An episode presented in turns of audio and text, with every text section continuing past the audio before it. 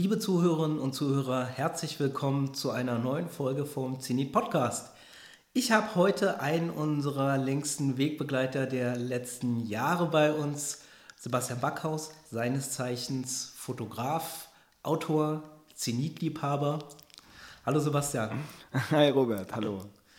Sebastian, du bist gerade aus dem Irak zurückgekehrt. Ähm, der Irak hat eine neue Regierung. Man hört gar nicht mehr so vieles Schlimmes aus dem Irak im Vergleich zu anderen Ländern, vielleicht zur Vergangenheit. Steht der Irak jetzt vor einer friedlicheren Phase oder ist die nächste Runde einfach erstmal vertagt? Äh, eine sehr gute Frage. Aber in der Tat hatten wir dieses Mal die Möglichkeit, ähm, andere Geschichten zu machen als sonst. Also wir konnten uns ein bisschen mehr die Geschichten aussuchen, weil es diese brennenden Themen, wie zum Beispiel die Befreiung von Mosul, ähm, nicht gab. Ähm, somit konnten wir im Hintergrund etwas mehr arbeiten und da kamen halt ganz andere Probleme und Geschichten äh, äh, zum Vorschein als die Sachen, die sonst immer so oben aufliegen, wie zum Beispiel der Kampf äh, gegen Daesh, gegen ISIS. Ähm, daher haben wir dieses Mal in Basra eine Geschichte gemacht über die Umweltverschmutzung dort, aber äh, trotzdem auch nochmal uns ähm, nachgeschaut, wo die letzten Überreste äh, von Daesh zu finden sind. Äh, militärisch ist der IS geschlagen im Irak, aber wir waren dann in der Region Hawisha unterwegs und haben uns dort umgeschaut. Äh, ähm, Abu Bakr al-Baghdadi, der äh, selbsternannte Kalif des islamischen Staates von Daesh, ist ja auch noch nicht geschnappt. Wäre das so ein Moment, der so ein symbolisches Ende noch bereiten würde? Ist das den Leuten wichtig? Oder ist, äh, geht es da eher um die Aufarbeitung im Kleinen, um, um, um, um die Wiederherstellung von nachbarschaftlichen Verhältnissen? Äh, wie, wichtig, wie wichtig ist das, dass man so eine symbolische Figur wie Bagdadi nochmal zu fassen bekommt? Oder geht von dem noch wirklich eine Gefahr aus? Ist der derjenige, der immer noch, immer noch im Hintergrund die Fäden ziehen kann, um das Ganze wieder aufleben zu lassen, sollte die Situation sich wieder ergeben? Also ich bin da ja kein Analyst, sondern in erster Linie ein Fotograf, der versucht dorthin zu kommen, äh, wo, wo ich glaube, wo auch Geschichte gemacht wird und passiert, die großen Veränderungen stattfinden. Was nun konkret passieren würde, wenn al-Baghdadi ähm, gefasst würde oder getötet würde, das mag ich nicht äh, wirklich beurteilen. Aber ich könnte mir vorstellen, dass das keinen großen Unterschied macht. Also die letzten äh, IS-Dschihadisten, die sich in der Region Hawisha äh, verstecken, dort in den Bergen, ich glaube, die sind erstens nicht in eine, glaube ich, nicht mehr existierende Kommandostruktur, die von al-Baghdadi ausgeht, eingebunden. Und zweitens operieren sie halt auf eigene, auf eigene Faust. Ich glaube, aus dem äh, aus der Terrormiliz Islamischer Staat ist eine äh, Guerilla, eine Terror-Guerilla geworden, die äh, für sich autonom operiert. Und das haben wir so auch in Hawisha sehen können. Wie groß ist denn das Störpotenzial dieser verbliebenen äh, Daesh-Kräfte noch? Also in der Region dort, wo wir unterwegs waren, Beiji und Hawisha, dort ähm, ist die Bevölkerung natürlich äh, verängstigt nach wie vor. Die ähm, Dschihadisten kommen in der Nacht in ihre Dörfer, äh, setzen Checkpoints, äh, plötzliche Checkpoints dort in den sehr kurvigen Straßen, in den Gebirgen dort und terrorisieren die Menschen dort vor Ort, äh, finden allerdings auch ihren Unterschlupf dort, verstecken sich dort, haben in gewissen äh, Bevölkerungs, äh, Bevölkerungsstrukturen dort auch die Möglichkeit, ähm, einen Unterschlupf zu finden. Aber äh, das Potenzial dort vor Ort ist sehr groß. Und natürlich muss man sich auch immer überlegen, auch wenn es äh, gelingen sollte, ähm, die letzten Reste dort in der Region zu schlagen, wie geht es weiter? Ähm, Daesh 2.0, wie kann es passieren, dass sich aus diesen Resten äh, wieder etwas Neues formiert, was vielleicht auch größere Unterstützung bekommen würde? Was äh, die Bevölkerung dort, äh, von, der Bevölkerung dort vor Ort.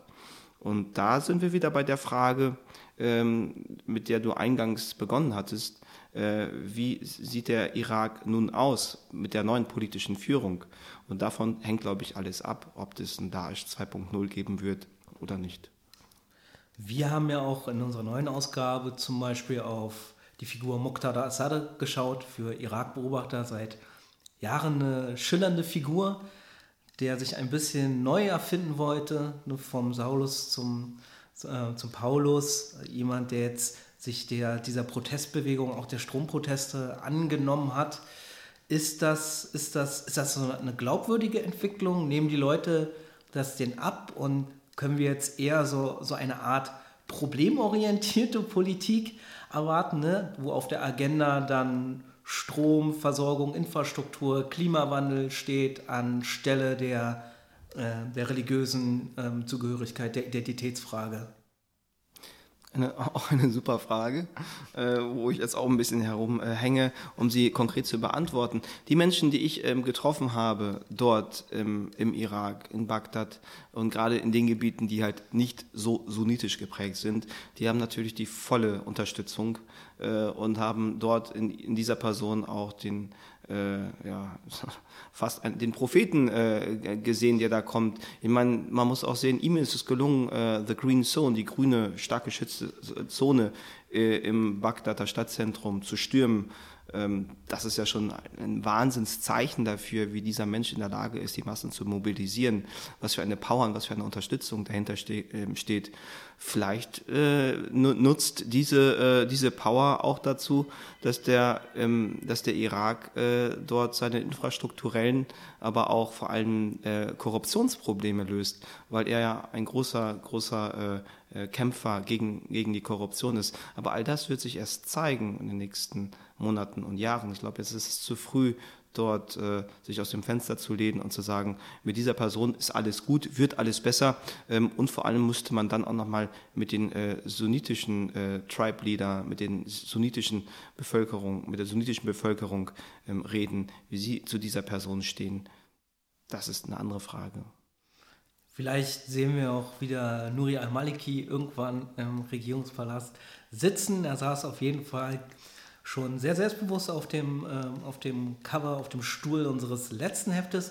Auch da für die Ausgabe, für die 2018-1, die im Frühjahr dieses Jahres herauskam, hast du eine Geschichte für uns beigetragen. Ähm, du bist in den letzten Jahren viel in der Region gewesen, die durch den sogenannten Islamischen Staat ähm, geprägt wurde. Du warst in Syrien, äh, im Irak, im Nordirak, in Nordsyrien, wie, äh, welche Schlussfolgerung, welche, welchen Eindruck hast du jetzt, nachdem du über zwei, drei, vier Jahre diese Gebiete regelmäßig besucht hast? Was ist aus deiner Sicht, was ist die Entwicklung? Was hat sich, was hat sich verändert? Was hat sich vielleicht auch unveränderbar verändert? Gibt es gibt's, gibt's so Sachen, die nie mehr so sein werden wie vorher? Und ähm, wie, ist, wie, wie ist dein Eindruck einfach hm. aus der mittellangen Sicht von drei, vier Jahren?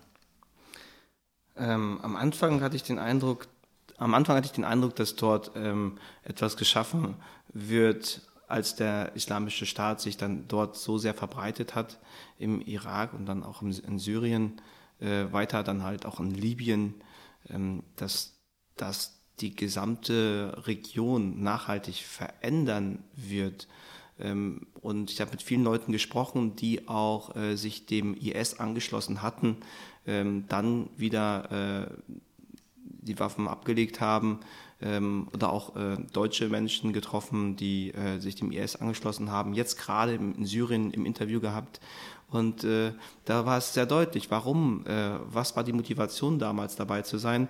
Ähm, es waren einmal die Leute, die aus dem Ausland gekommen sind, die, die ich getroffen habe, ähm, dort endlich das Kalifat gefunden zu haben, wo sie ihre Religion ähm, ohne Einschränkungen ausleben können. Dann wiederum Menschen aus der Region, die sehr, sehr arm waren und äh, mit äh, dem Anschluss an den islamischen Staat eine Möglichkeit gefunden haben, Geld zu verdienen, einfach einen Soll zu generieren, den sie nirgendwo anders bekommen hätten, einfach ähm, etwas zu sein und äh, ja, etwas zu haben. Und diese Menschen haben natürlich jetzt alle hingeschmissen, ähm, wo es den islamischen Staat nicht mehr so gibt, nicht mehr als Finanzquelle für diese, ich sage mal in Anführungsstrichen, armen Schlucker, die sich einfach aus lauter Not angeschlossen haben, aber auch nicht für die Ausländer, die geglaubt haben, dort ihren Beton-Islam ausleben zu können, äh, weil das auch nicht mehr möglich ist. Äh, das sind alle sehr, sehr, sehr, sehr verstört und äh, enttäuscht durch die Entwicklung, die stattgefunden haben und sagen, gerade ähm, hatte ich mit äh, Dirk Pleil gesprochen, äh, ein äh, IS-Anhänger, den ich jetzt in Syrien getroffen habe, und er hatte es so ausgedrückt, äh, sie haben uns gelockt nach Syrien zum Kalifat, und als wir dann da waren, hat die Klappe, äh, hat die Klappe zugeschnappt und wir kamen nicht mehr raus. Und das ist vielleicht auch für mich so ein Sinnbild, wie es, glaube ich, vielen gegangen ist, egal ob sie aus dem Ausland gekommen sind oder sich dort vor Ort angeschlossen haben. Zurückgeblieben ist, um auf deine Frage zurückzukommen, ein riesiges Chaos. Äh, die Leute, die aus lauter Not äh, sich dem IS angeschlossen haben, stecken jetzt heute in einer größeren Not, sind einmal ähm, ist die Infrastruktur in den Regionen, wo der IS geherrscht hat und wo durch die alliierten Kräfte wirklich sehr, sehr viel ähm, zerstört worden ist, äh, ist es schlechter als vorher infrastrukturell gesehen, aber ähm, auch ein ganz anderes Problem, was, ähm, finde ich, für, für meinen Dafürhalten noch viel, viel länger braucht, um behoben zu werden, ist ähm, der Image-Schaden, den ähm, alle Menschen, die, der, die ähm, dem, so, dem sunnitischen Islam angehören, ähm, nun haben, dadurch, dass der Islam für sich gesagt hat, wir gehören, den, wir gehören äh, zu den Sunniten. Und diesen Image-Schaden und diesen Generalverdacht wieder auszubügeln, wieder aufzuheben, ich glaube, das ist ein Projekt, das dauert länger, als eine Stadt, Stadt wie Mosul oder Raqqa wieder aufzubauen. Trotzdem inmitten dieses ganzen Chaos und der Zerstörung scheinen auch in deinen Reportagen immer wieder Momente der Hoffnung, des Neuanfangs durch. Etwa in der äh, Reportage aus Manbij in Syrien, die in der ähm, Zenit 2018 1 erschienen ist, hast du, hast du so ein bisschen so eine Atmosphäre im Vakuum geschildert, die, äh, die zum Beispiel so Unternehmensgeist geweckt hat, ne? neue Möglichkeiten geschaffen hat. Ähm, wie, äh, wie stark denkst du, ist, ist, ist dieses Potenzial, dieses kreative Potenzial in solcher Situation was Neues aufzubauen? Was ist dir dort so begegnet? Und wie haltbar ist das? Erst einmal möchte ich noch etwas davor, davor sagen, was das Gerne. Thema aber auch streift. Ein Zitat von einem Freund von mir, Hussam Katan, ein äh, äh, Fotograf aus Aleppo.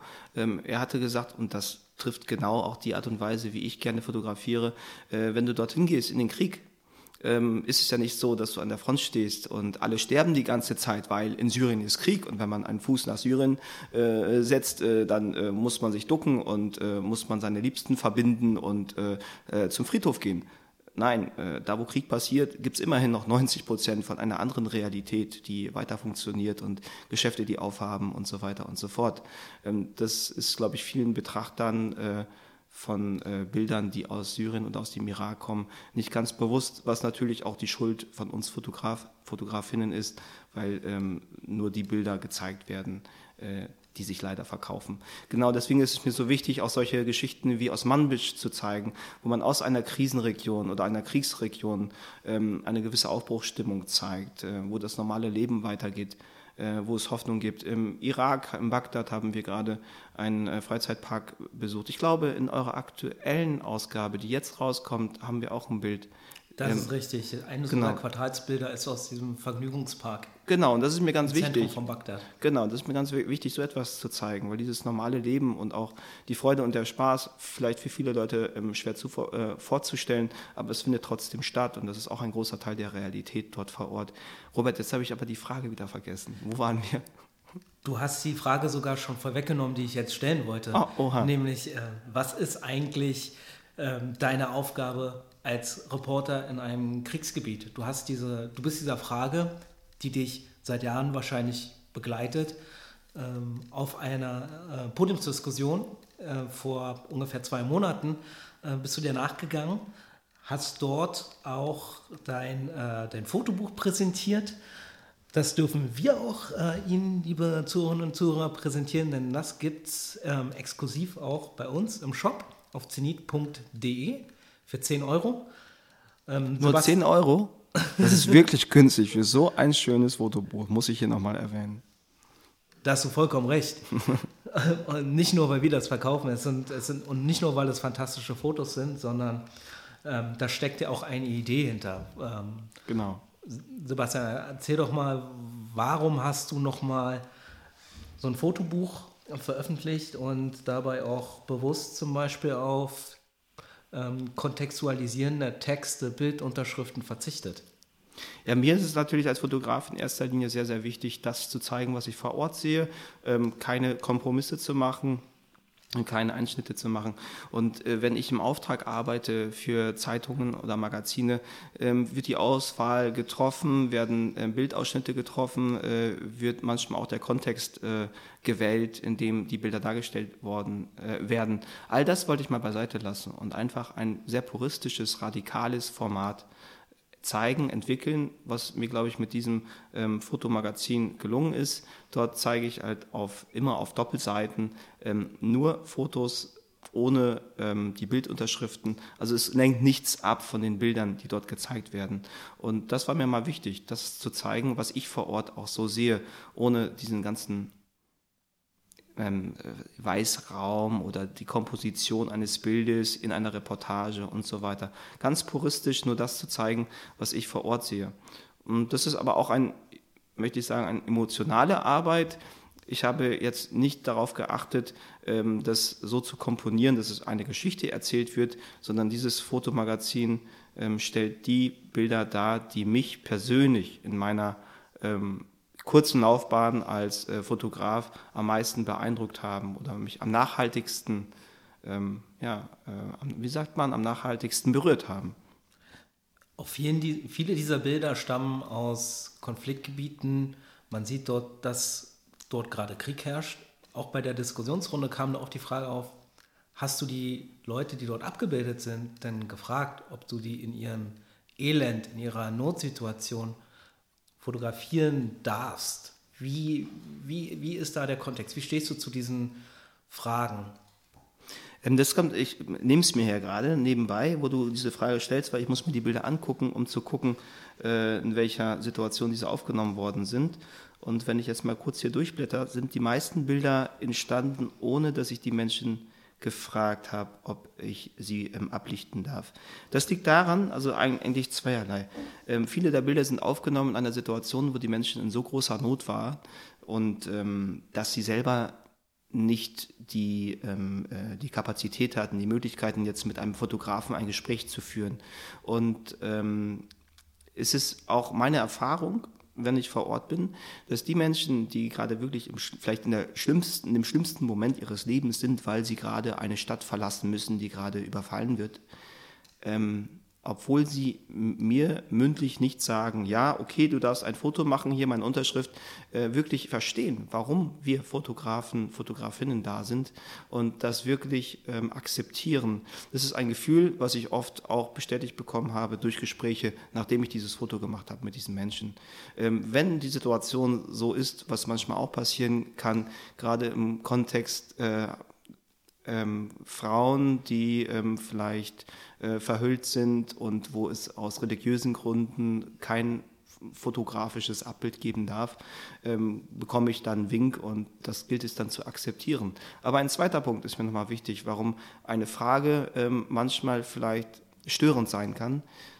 Nicht, weil ich da respektlos sein möchte, sondern in dem Moment, wo ich äh, eine Person frage, ob ich ein Foto von ihr machen darf, in dem Moment äh, zerstöre ich im Grunde genommen die Realität, wie ich sie vorgefunden habe.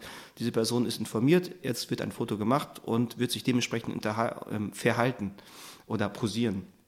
Und dann äh, komme ich meinem Job eigentlich nicht mehr nach als Fotojournalist, ähm, der dort abzubilden hat, was er dort vor Ort gefunden hat.